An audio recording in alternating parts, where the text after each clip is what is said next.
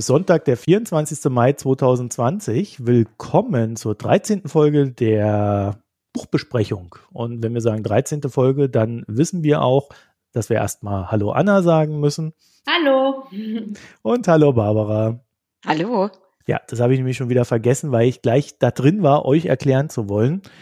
Wir haben die Folge schon mal aufgenommen, die 13. Folge wohlgemerkt, und haben dann festgestellt, hm, irgendwie klingt die richtig komisch. Und zwar ist aus irgendeinem Grund die Spur zweimal da gewesen, so ganz leicht versetzt. Vielleicht haben wir uns da irgendwie selber nochmal aufgenommen. Jedenfalls haben wir deswegen beschlossen, das klingt so schlecht, dass wir das alles nochmal aufnehmen. Und ähm, ja, also äh, wenn irgendjemand jetzt dann doch noch sagen sollte, und wie ich dir letztes Mal schon gesagt habe, lieber Marco, so und so dann kommt das einfach daher. Ja, also äh, Barbara, wir haben gelesen Joseph E. Stieglitz. Genau, der Preis des Profits. Der Preis Ach. des Profits, genau. Ja, wir müssen den Kapitalismus vor sich selbst retten. Barbara, wer ist denn das, dieser Herr Stieglitz? Klingt wie ein Vogel.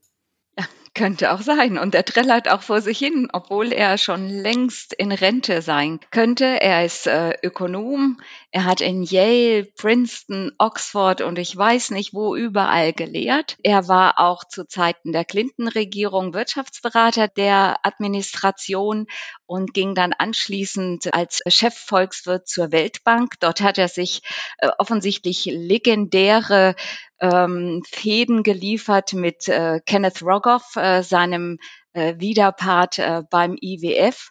Stieglitz, und das muss man vielleicht jetzt als erstes schon mal sagen, ist einer der frühesten und bekanntesten Globalisierungskritiker.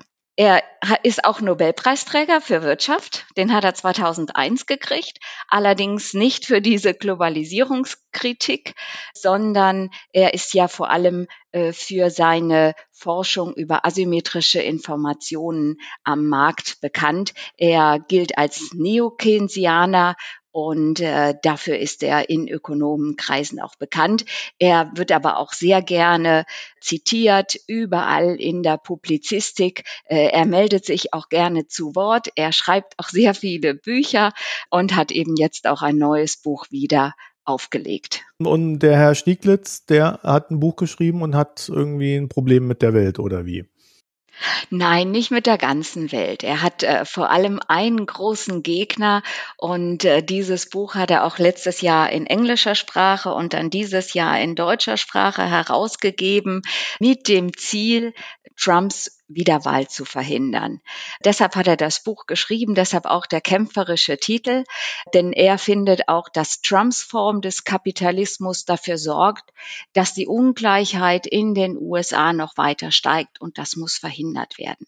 Und es wäre auch schon spätestens seit der Finanzkrise 2008 Zeit gewesen, diesen Trend wachsender Ungleichheit zu stoppen die ungezügelte Globalisierung, der technologische Fortschritt, der dann auch zur Machtkonzentration einiger weniger Großfirmen geführt hat, die haben ebenfalls dazu beigetragen, dass viele Arbeitnehmende längst wirtschaftlich den Anschluss verloren haben und es auch zu dieser politischen äh, Polarisierung gekommen ist. Das ist so seine Analyse, die er im Buch auch durchführt die erstreckt sich in etwa über die erste Hälfte des Buches und die zweite Hälfte widmet er dann seinem Zukunftsentwurf, die eine nachhaltige und eine dem Gemeinwohl verpflichtende Zukunft sein soll. Und Ziel dieser Ordnung ist es, dass, und jetzt zitiere ich mal aus dem Buch, alle Amerikaner jenen Lebensstil, den sie sich wünschen, im Einklang mit Werten wie Wahlfreiheit, Eigenverantwortung und Selbstbestimmung leben können. Dafür sind bestimmte Dinge äh, zu tun. Äh, zum einen geht es darum, die, die Demokratie wiederherzustellen, die Wirtschaft zu erneuern und äh, damit hier wirklich auch diese Konfliktarenen von Wirtschaft und Gerechtigkeit miteinander versöhnt werden können, führt er dann sehr ausführlich ein in, in das, was ich mal ganz salopp ein sozialdemokratisches Programm nennen würde. Er äh, zeigt, wie der Arbeitsmarkt sich ändern soll, wie er reguliert wird, wie eine Sozialversicherung eingeführt werden kann, die den Namen verdient, äh, so dass Gleichberechtigung und soziale Gerechtigkeit in den USA äh, wiederhergestellt werden können. All das wird auch dadurch möglich, dass ein Wachstum in Zukunft dynamisch und grün sein soll. Ähm, und damit sind dann wirtschaftlich auch die Möglichkeiten getroffen, um damit sich hier Amerika auf seine Werte und Ideale zurückbesinnen kann. Äh, und da, dieses Ziel gilt es eben, oder die, sagen wir mal, so die Voraussetzungen, dieses Ziel zu verwirklichen, die sind dann geschaffen, wenn in erster Linie jetzt im November Trumps Wiederwahl verhindert wird. Das ist der Inhalt des Buches. Also Anna, ich habe ja da so als erstes gedacht, ja, und was ist, wenn die Amerikaner wie Donald Trump leben wollen? Was meinst du? Naja, äh, es soll ja jeder seinen Lebensstil so leben können, wie er will. Und da ist doch dann die erste Frage, wenn Donald Trump dafür wecken muss, was ist, wenn der Amerikaner so wie Donald Trump leben möchte? Ach so, wenn er quasi die, auch jetzt von Stieglitz postulierte Ungleichheit als gut empfindet, weil das Leben so spielt, dann ja. Aber ich denke schon, dass in letztendlich in allen Punkten, die der Stieglitz aufgeführt hat, diese Missstände, die er aufgezeigt hat, da hat er ja recht. Und jetzt ist die Frage für mich gewesen, sind denn die Lösungen, die er präsentiert, macht das alles Sinn? Beziehungsweise ist das wirklich so umsetzbar? Und wie viel Wunsch ist auch dahinter und wie viel, wie wirklich ist es wirklich realistisch, dass all das, was er eigentlich sich wünscht, dann von den Demokraten, wenn sie gewählt werden würden, weil das ist ja das, was er hofft oder sich darauf abzieht, ob das dann auch wirklich so gelingen würde. Und? Ich glaube, das liegt, das liegt einfach daran, dass ich finde, dass er eine große, also wirklich eine riesen Auslegeordnung macht, was alles passieren sollte aber meines Erachtens viel zu wenig ins Detail gegangen worden ist, wie das denn im Einzelnen aussieht. Und wenn ich das nicht erkenne oder nicht lese, dann bleibt am Ende doch immer ein Fragezeichen. Mich hat eine Sache an dem ganzen Buch am, das ist ziemlich am Anfang, doch sehr erfreut im Sinne von, das ist eine gute Analyse und das ist seine Beschreibung dessen, dass Kapitalismus im Sinne von Märkten halt eben nicht so funktioniert, wie die reine Lehre es immer behauptet, dass der Beste sich dann durchsetzt und alles ganz gut für alle anderen auch wird, sondern dass mit der Akkumulation von Geld zunächst auch einmal Akkumulation von Macht einhergeht. Und mit dieser Macht kann man dann ein System politisch durchaus so verändern oder steuern, dass es, naja, nachteilig für die anderen ist und man dann auch wiederum einen Wettbewerbsvorteil hat. Und das fand ich so in der Analyse etwas, was ich im Regelfall finde, was meistens untergeht. Weil das ist ganz entscheidend, wenn wir über Märkte reden. Und das ist in Stieglitz seinem Denken doch recht präsent. Und das finde ich schon mal sehr sympathisch. Und dann ist natürlich, äh, deswegen habe ich gerade so nachgefragt, Anna, ja tatsächlich die Frage, machen es die Demokraten denn besser als Trump? Und naja, vielleicht besser als Trump, aber haben sie es dann wirklich gut gemacht in den letzten Jahrzehnten? Und da muss man dann schon irgendwie sagen, naja, eher nicht. Weil wir haben ja diese Problematiken mit Marktmissbrauch, mit großen Konzernen, äh, Konzernen, die immer mehr sich aufeinander konzentrieren. Da gibt es ja auch Studien drüber, äh, ob da die Demokraten oder die Republikaner dran waren, ist dabei völlig egal, sondern äh, es gibt einfach eine immer höhere Konzentration in den Märkten und das mag dann vielleicht ganz gut sein, wenn diese daheim gestärkten US-Unternehmen mit ihrer Überrendite hinaus in die Welt gehen und dort die Expansionen finanzieren und gegen chinesische Unternehmen antreten und so weiter und so fort. Es ist aber naja, im Sinne des US-Verbrauchers und vielleicht dann auch in der Folge von europäischen Verbrauchern, das müsste man sich dann nochmal neu angucken, ist es, naja, nicht gerade das Gelbe vom Ei. Der bezahlt dann halt all das. Ich glaube, dass das einfach das, was ich auch meinte, diese Durchsetzung, dass es daran scheitern wird oder dass es die Herausforderung, was ich ein bisschen bemänge auch an dem Buch ist, dass eben es geht um die Hervorhebung des Staates und da stimme ich auch in vielen ja auch wirklich zu. Aber oftmals wird vergessen, woher kommen denn die Einnahmen? Weil nur Ausgaben brauchen ja auch Einnahmen. Und da ist es für ihn sehr salopp oder so habe ich es empfunden, dieses eben, man muss doch die Konzerne einfach höher besteuern und die Reichen. Und da denke ich mir immer, das sind doch eigentlich die, gerade die Konzerne, die am meisten Druck ausüben können, dass sie dann woanders hinziehen, in ihr, ihr Headquarter woanders einfach installieren und bei den Reichen, die sind doch auch die mobilsten. Und deshalb ist für mich eher die Frage, inwieweit eben kann, sind solche Lösungen dann überhaupt durchsetzbar? Und dann spielt es wirklich keine Rolle, ob es dann die Republikaner, die es eh nicht wollen, ähm, aber ob es dann auch die Demokraten machen. Ich weiß nicht, ob das einfach allein dann die Lösung sein kann. Barbara? Na ja, immerhin, also er hat ein Programm und ich finde das sehr überzeugend. Er, er wagt sich da mal dran und Marco, ich glaube und Anna, ich, ich glaube, ihr habt da schon recht, dass sich auch in den demokratischen Administrationen da wenig getan hat. Obama hat sich ja gerade gegenüber der Silicon Valley Industrie auch eher sehr freundlich gezeigt. Sie waren ihm gegenüber ja auch sehr freundlich eingestellt und haben dadurch ihre Macht weiterhin aufbauen können. Also es gibt da sicherlich ein paar Schwächen, aber es ist ja erstmal auch wichtig, äh, ein Programm aufzulegen und nicht schon gleich zu sagen, woran könnte es jetzt wirklich scheitern. Und ich glaube nicht, dass äh, viele der Firmen jetzt massiv, gerade jetzt auch nach der Corona-Krise, ihre Headquarters ins Ausland verlegen oder woanders hingehen. Also ich glaube, äh, aus den Gesichtspunkten her hat Stieglitz hier eigentlich einen guten Zeitpunkt gewählt, um dieses Programm aufzulegen. Und ich glaube, es ist aus, natürlich aus neokeynesianischer Sicht auch sehr stringent, sehr gut durchführbar. Und ich denke, eine demokratische Regierung in den USA ähm, darf nicht zahnlos sein, sonst, sonst ändert sich tatsächlich nichts. Und ich glaube auch, dass, äh, da habt ihr sicherlich auch recht, dass es wahrscheinlich eher so ideologische Einstellungen in den USA bei vielen Amerikanern sind, die hier für ein Scheitern sorgen würden, sei es, wenn es um Krankenversicherung geht. Das ist ja wirklich so eine, ähm, eine heilige Kuh. Aber das hat nichts damit zu tun, also diese ideologische Befindlichkeit der Amerikaner hat nichts damit zu tun, dass dieses Programm, das er hier vorlegt, in sich geschlossen ist und auch durchführbar ist.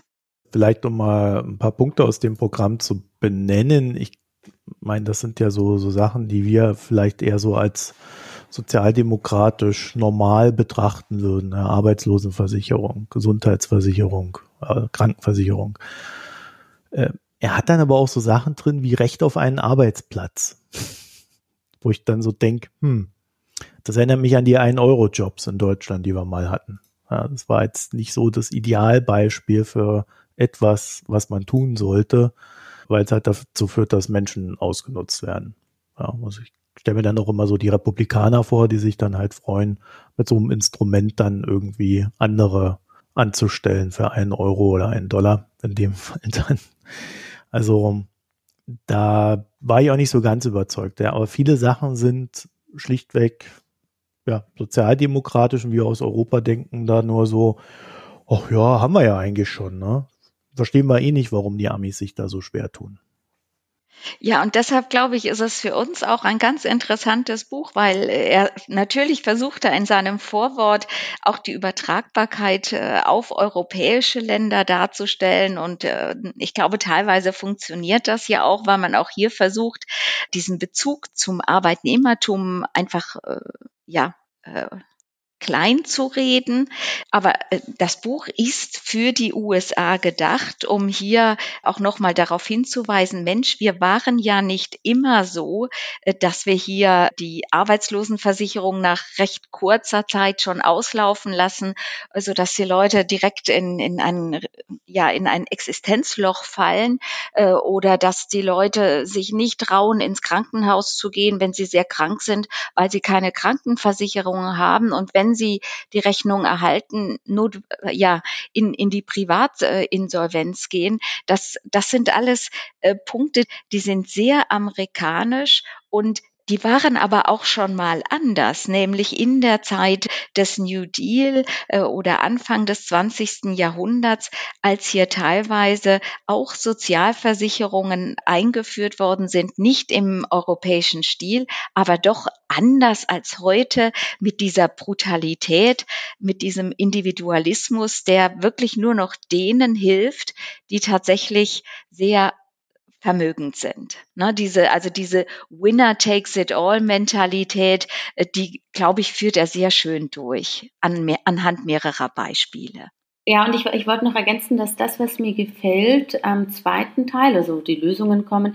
Also es gibt ja das erste Kapitel, was heißt Demokratie erneuern. Und ich denke schon, dass das einer der Hauptpunkte auch in Amerika ist. Inwieweit ist es noch eine Demokratie? Natürlich, da finden Wahlen statt, aber wie finden die statt? Wie funktioniert eben mit diesen horrenden Spendengeldern? Wo steht da eigentlich Amerika? Und das ist etwas, was ich nur zustimmen kann. Und ich denke, das ist auch wirklich ja ein Grundgedanke, der wirklich sich erstmal oder die, diese Themen, die er da anbringt, die, die sind wirklich Hauptthemen. Und solange, wenn es wirklich die Frage ist, inwieweit ist denn eigentlich der Prozess in der USA wirklich noch demokratisch, kein Wunder, dass es dann überall zu, in der logischen Konsequenz dann überall zu diesen Machtkonzentrationen kommt finde auch, das ist ja durchaus etwas, was man thematisieren muss, wenn man eine Gesellschaft strukturiert und neu verhandelt. Ne?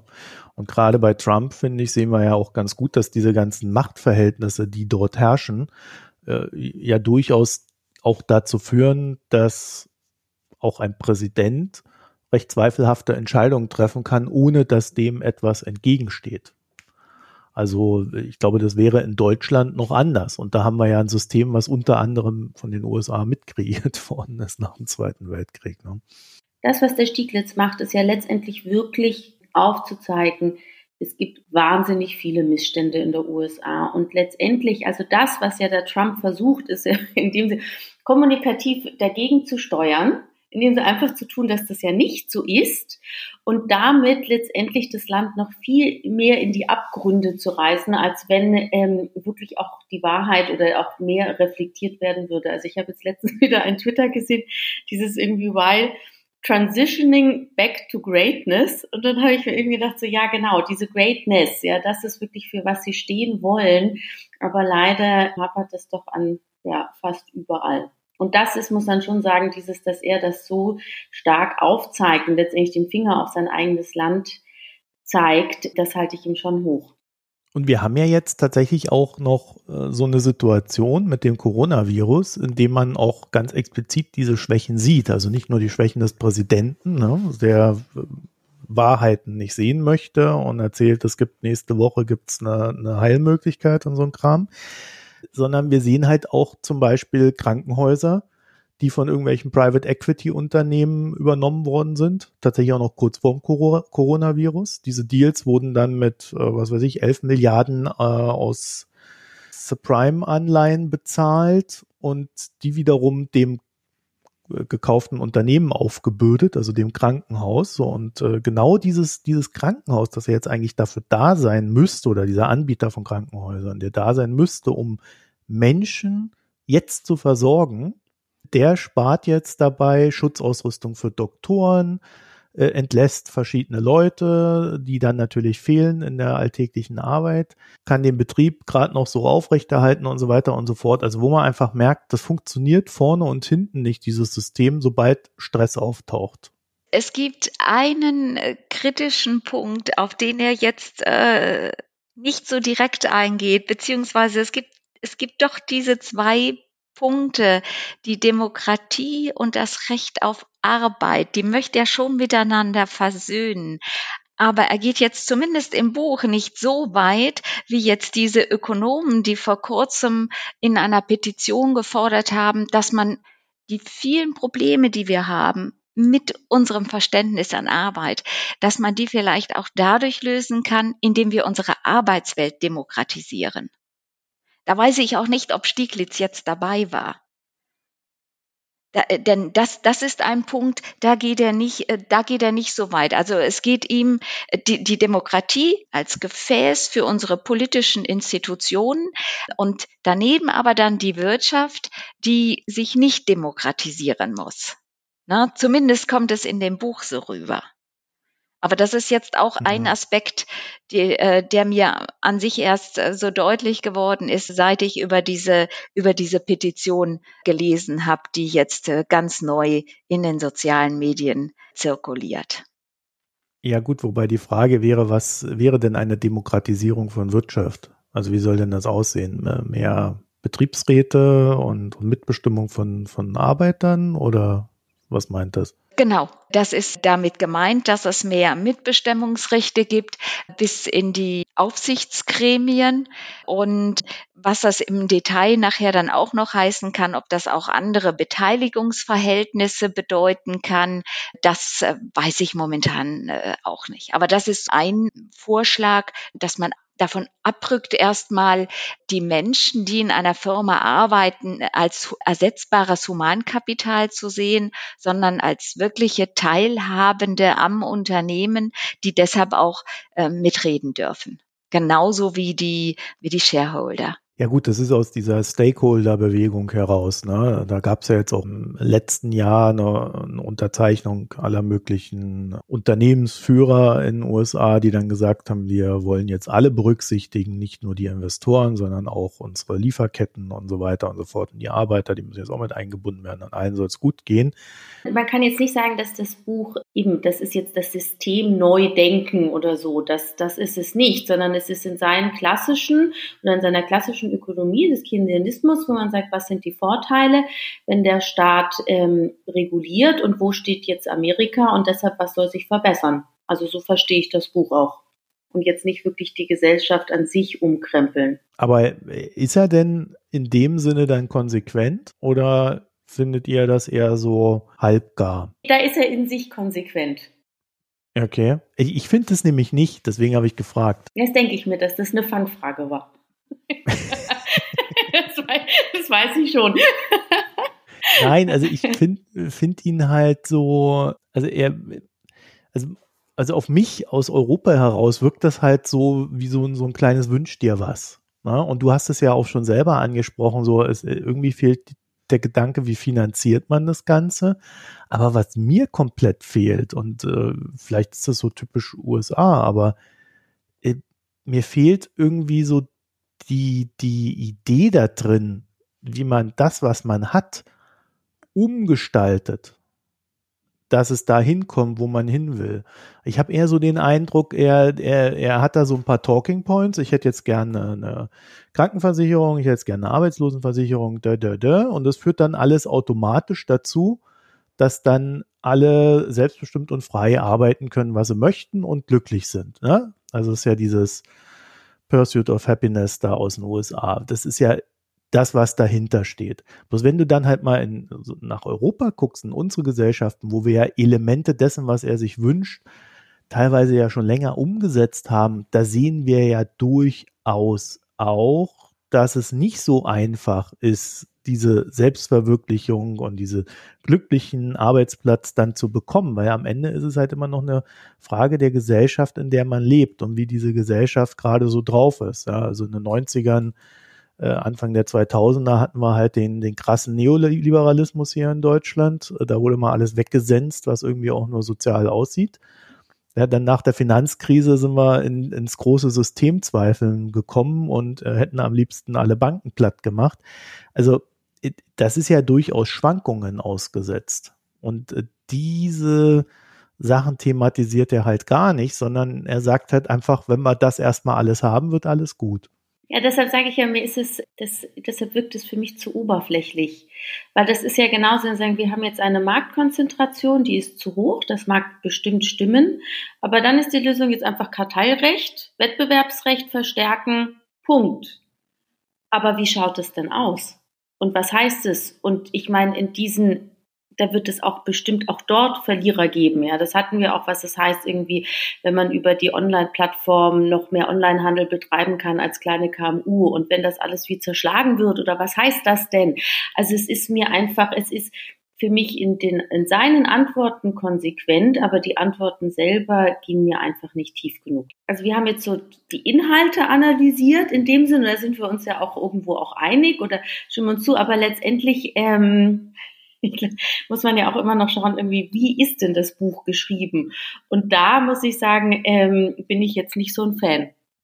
Also ich denke, wir waren jetzt recht positiv, was so die Inhalte betreffen und das auch richtig ist im Blickwinkel der USA, aber ähm, das Buch selber finde ich deshalb, so wie er schreibt, hat mich nicht überzeugt. Ja, ich würde das langatmig nennen. Das ist ein typisch amerikanisches Buch. Schwafel, Schwafel, Schwafel, Punkt, den man auch auf einer Seite zusammenfassen könnte. Schwafel, Schwafel, Schwafel, 50 Seiten weiter, dann wieder ein Punkt.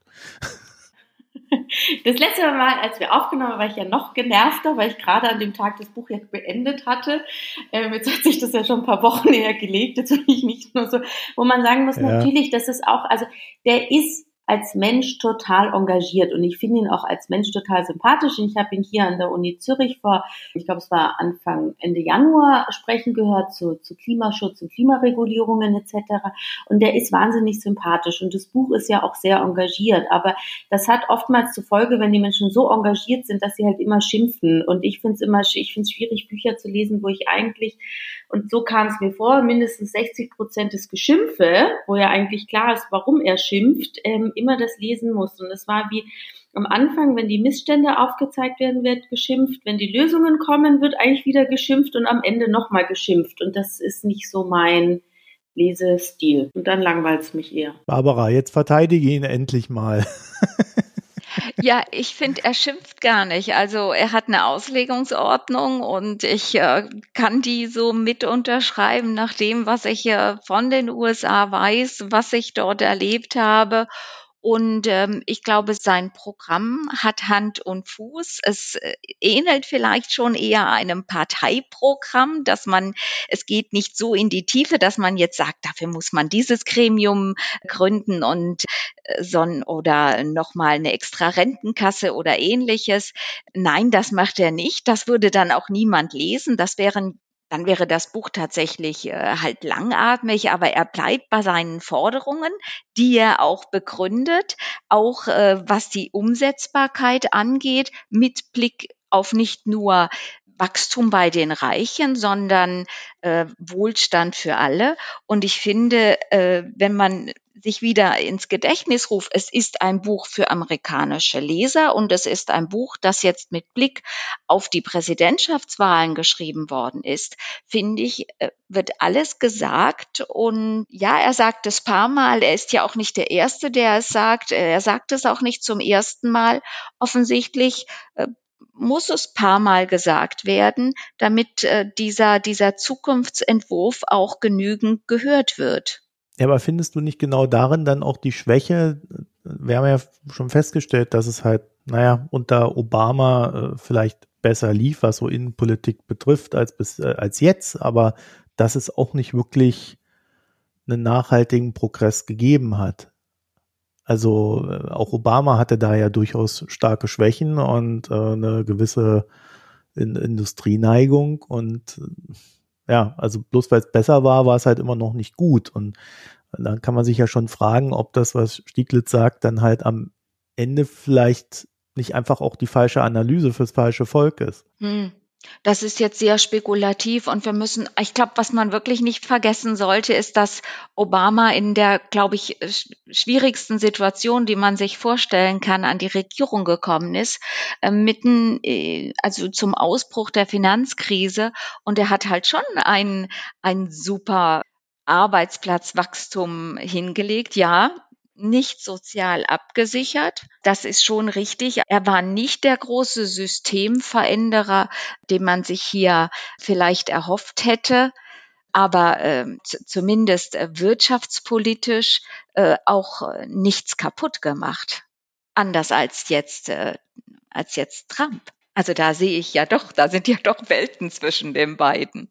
Ja, ja, hinter meiner Frage steckte so ein bisschen kannst du ja spekulativ nennen, das ist ja okay, aber äh, man könnte ja schon fragen, ob äh, halt dieses Land, das ja offensichtlich eine gewisse Historie hat, was Wirtschaft betrifft, ob das nicht völlig anders tickt als das, was er da fordert. Also wenn, wenn du da halt mal reinguckst in die, auch in die Argumentationsmuster, ne? wenn da irgendwo ein öffentlicher Nahverkehr gebaut werden soll, dann erzählt dir halt einer von der Tea Party, ja, jetzt will mir der Staat auch noch vorgeben, wie ich von A nach B zu kommen habe. Und gibt mir auch noch einen Fahrplan vor, wann ich fahren darf. Das, das mag ja aus unserer Sicht völlig idiotisch wirken und absurd, weil wir das ja auch hier in Europa stark nutzen. Aber wenn das halt die Denkweise ist, dann ist das, was Stieglitz macht, halt irgendwie, ja, vielleicht sollte er einfach umziehen. Ja. Da bin ich mir eben nicht sicher. Also ich glaube, es gibt in den USA ganz viele Menschen, die genauso denken wie Stieglitz, die nicht so laut sind wie die Gefolgschaft von Trump jetzt. Und ich glaube, das ist auch sein Versuch, dass er jetzt dieses Buch nochmal platziert, dass diese Menschen, die so denken wie er, dass die auch wählen und sich politisch dann engagieren. Denn teilweise, ähm, glaube ich, läuft es in den Städten oder auch in den einzelnen progressiven Bundesstaaten ganz anders, als dass wir über die Medien hier vermittelt äh, bekommen. Also es ist jetzt nicht so, dass es überhaupt keinen Sinn für Gemeinwesen in den USA gibt. Na, so, das sind ja nicht alles äh, Libertäre, die in den USA sind. Über die wird jetzt viel gesprochen und die sind auch größtenteils an der Macht. Aber es ist mehr so eine, äh, eine große schweigende Gruppe. Ich weiß nicht, ob sie wirklich eine Mehrheit sind, äh, die für eine solche äh, Arbeitspolitik äh, eintreten und die auch sehr viel davon haben. Also vor allem auch all die nicht weißen Minderheiten in den USA. Anna? Mir kam nur gerade, weil du gemeint hast, Bärbel, weißt du, die, die Schweigenden. Es ist ja eher, glaube ich, dass gerade wenn es jetzt um die, die Unterschicht geht oder so, dass sie nicht nur schweigen, sondern sie haben ja gar keine Chancen. Das ist ja das, wo er auch sagt, dass wenn der Wahltag an einem Freitag oder Donnerstag oder wann er stattfindet und die Menschen können gar nicht wählen gehen, weil sie einfach arbeiten müssen, dann ist es ja nicht nur, dass sie schweigen, sondern sie sie können einfach gar nicht, ihnen sind die Hände gebunden. Das waren jetzt nur noch die, die Gedanken, die, die ich dazu hatte. Ich bin mir da noch nicht ganz sicher, Bärbel, wirklich für wen das Buch sein soll, weil ich habe den Eindruck, dass die, die dieses Buch lesen, die gehen sowieso wählen und die wählen dann auch demokratisch. Ich weiß nicht, ob die dann überzeugt werden müssen. Die, die nicht wählen, das habe ich gerade gesagt, die haben sowieso keine Chancen, die werden auch das Buch nicht lesen. Und Republikaner, oder jetzt kommt eben der Punkt, die, die schwanken, da bin ich mir eben nicht so sicher, ob dieses Buch ähm, die dann wirklich überzeugt und sagen, nein, diesmal wähle ich die Demokraten, weil, da sehe ich sie ein bisschen anders als du, Bärbe, mir ist es einfach zu viel Geschimpfe und wenn die Lösung ist, wirklich der Einnahmen die Reichen und die eben ähm, nur Steuererhöhung, ich glaube, das überzeugt die da nicht. Und das wäre ja eigentlich genau wichtig, dass die überzeugt werden, diesmal nicht Republikaner, sondern Demokraten zu wählen. Also ich bin da auch nicht so ganz überzeugt, äh, auch in dem Sinne, dass ich äh, mich auch frage, wen er mit so einer Ansprache tatsächlich erreichen wird. Ich habe nämlich auch die Vermutung, dass das eher so, in Deutschland würde man sagen, gebildetes Bürgertum ist. Also vielleicht äh, aus den USA heraus gedacht dann tatsächlich eher so Leute, die an der Küste leben und eh eher Demokraten wählen und auch überzeugt sind, dass ihnen ein besseres Gesundheitssystem vielleicht helfen würde. Nun könnte man aber gerade zum Beispiel beim Gesundheitssystem ja schon damit anfangen, dass es äh, eigentlich ganz sonderbar ist, wie gut so Unternehmen da verdienen. Und da müsste man ja nicht nur die Axt, äh, also da müsste man schon sehr viele Äxte anlegen am System. Und da fehlt mir dann halt doch so, so ein gestaltender Gedanke. Also einfach nur zu sagen, ich hätte da gerne Versicherung und die Unternehmen sollen nicht so viel verdienen. Also das, das muss halt irgendwie ja auch reguliert werden. Ne? Aber gut, da kann man dann wieder sagen, er hat ja nur ein Buch geschrieben und er kann ja da nicht einen Systementwurf machen, gerade dann wieder nicht, wenn er nur äh, so, so Leute erreichen will, die potenziell Trump wählen und irgendwie noch nicht wissen, was sie machen sollen. Ja, aber äh, vielleicht ist dann die Formulierung halt richtig, dass wenn wir als Europäer so ein Buch lesen, für uns wenig Gewinn drin liegt, weil ich mir noch nicht mal sicher bin, dass an dem Ganzen die Globalisierung schuld ist, weil ich sehe da eher so, das Volk an sich ist das Problem. Es wählt ja auch immer wieder so Leute wie Trump. Wie kommt es denn, dass 39 Prozent der Amerikaner immer noch glauben, Trump würde äh, in der Pandemie besser agieren, als es ein Joe Biden getan hätte? Also es spricht ja halt auch für eine gewisse Ideologie. Ja gut, dann, dann sind wir nicht mehr beim Wirtschaftsthema, sondern dann müssten wir uns auch mal äh, die Medien vorknöpfen und sehen, wie, wie Amerikaner sich informieren oder informiert werden. Ich glaube, dann sind wir ganz weit weg von äh, Stieglitz oder vielleicht doch in dem Sinn nicht so. Natürlich liest nicht jeder äh, Stieglitz, aber Stieglitz, glaube ich, ist schon ein bekannter Name. Und ich glaube, sein Ziel ist es, vor allem über seine Vorträge und über dieses Buch äh, Multiplikatoren zu erreichen. Und äh, das dass die das dann weiter äh, tragen. Und er ist ja, also er will ja keinen Ruck. Das klang jetzt bei euch so ein bisschen, dass er hier alles umstellen will und äh, ganz viel Geld vor allem auch ausgeben will. Äh, ihm geht es ja, und das ist ein ganz zentrales Wort in dem Buch, ihm geht es ja um einen besseren Interessenausgleich. Und äh, von daher äh, ist er also ich finde, er ist nicht so konfrontativ. Natürlich schimpft er wie ein Rohrspatz über, über Trump, aber er, das ist die einzige Stelle, wo, wo er wirklich auch persönlich wird. Äh, äh, ansonsten führt er das alles sehr sachlich äh, auf, argumentativ aus, so dass ich das Buch als gar nicht so aggressiv empfinde, sondern äh, in gewisser Weise versöhnlich, aber mit Kraft und einer klaren Agenda. Also Wahlkampf. Es ist äh, ein Wahlkampfbuch. Und ja, es wird wahrscheinlich nicht äh, zu den Büchern gehören, die also zumindest akademisch von ihm bleiben. Aber wer weiß, äh, wie die Wahlen dann ausgehen. Vielleicht wird das ein oder andere nachher ja doch umgesetzt. Ja, gut, das ein oder andere wird ja immer irgendwie umgesetzt. also auch bei der großen Koalition wurde ja der Koalitionsvertrag irgendwie abgearbeitet und keiner war in Deutschland zufrieden damit. Also äh, von daher ist das ja politisch immer nicht ganz so klar, aber äh, vielleicht ist da natürlich auch so ein bisschen das Problem, dass du in den USA ja eigentlich immer nur die Wahl zwischen zwei Parteien hast. Ne? Und wenn die eine Mist baut, musst du halt hoffen, dass die andere an die Macht kommt und es besser macht. Das heißt, es ist jetzt auch nicht so, dass er da irgendwie groß eine Auswahl hätte.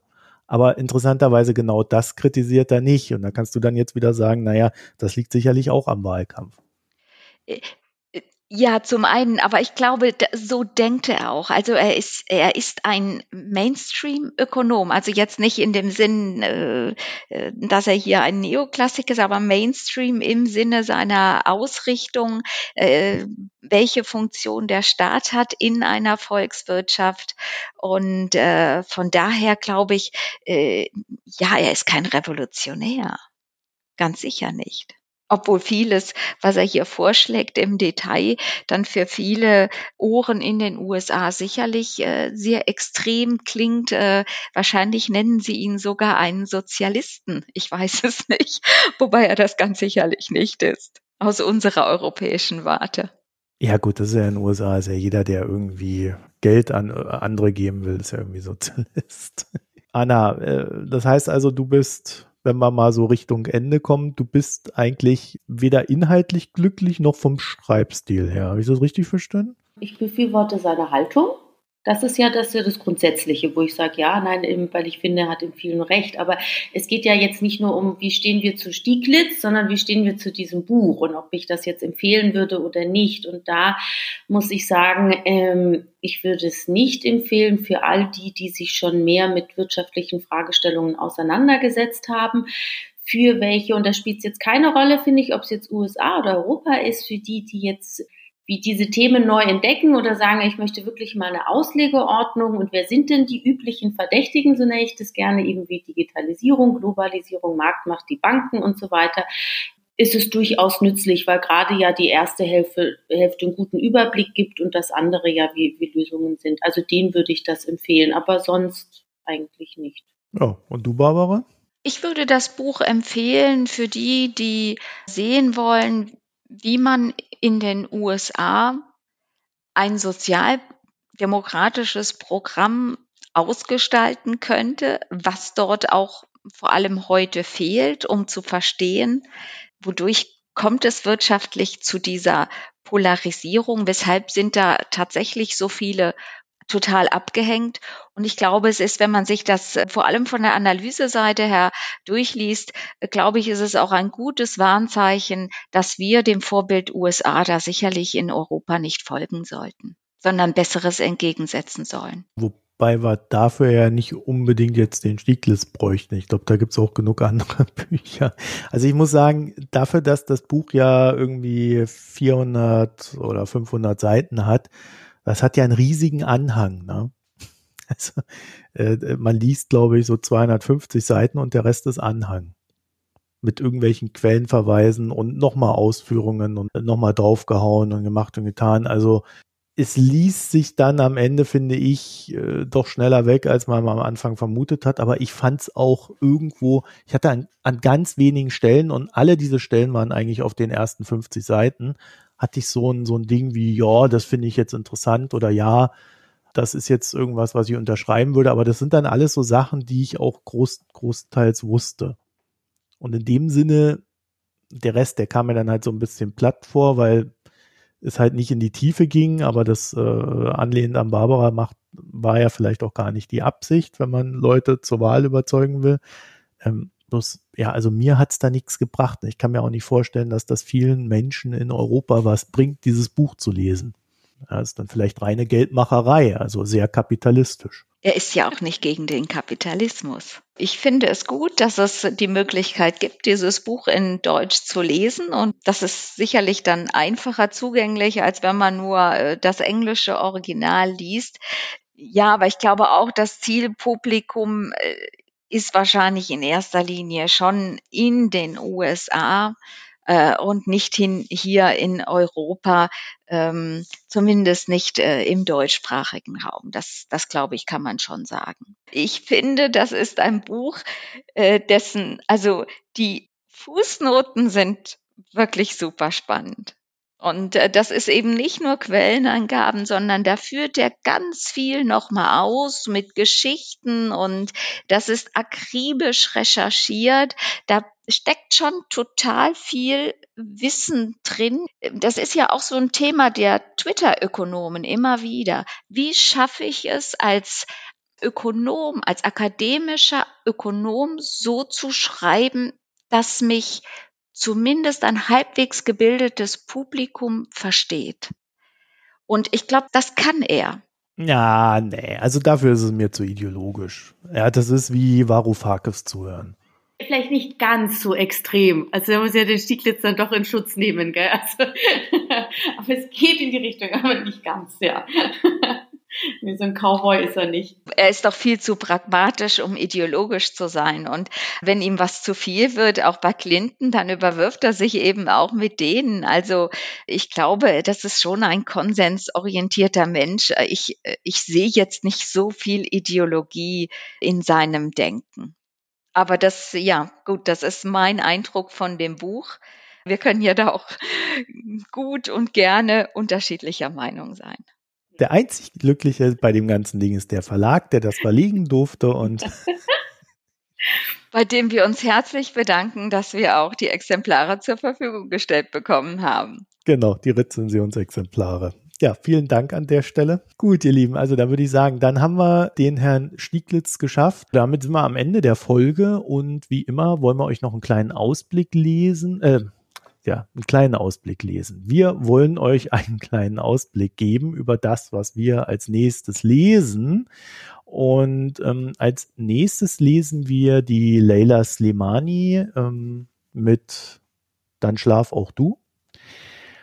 Das werden wir auch schon nächste Woche aufnehmen. Also das geht jetzt hier zack, zack, zack, weil wir ja hier hinten dran sind. Dann werden wir danach lesen von Aya Jaff Moneymakers.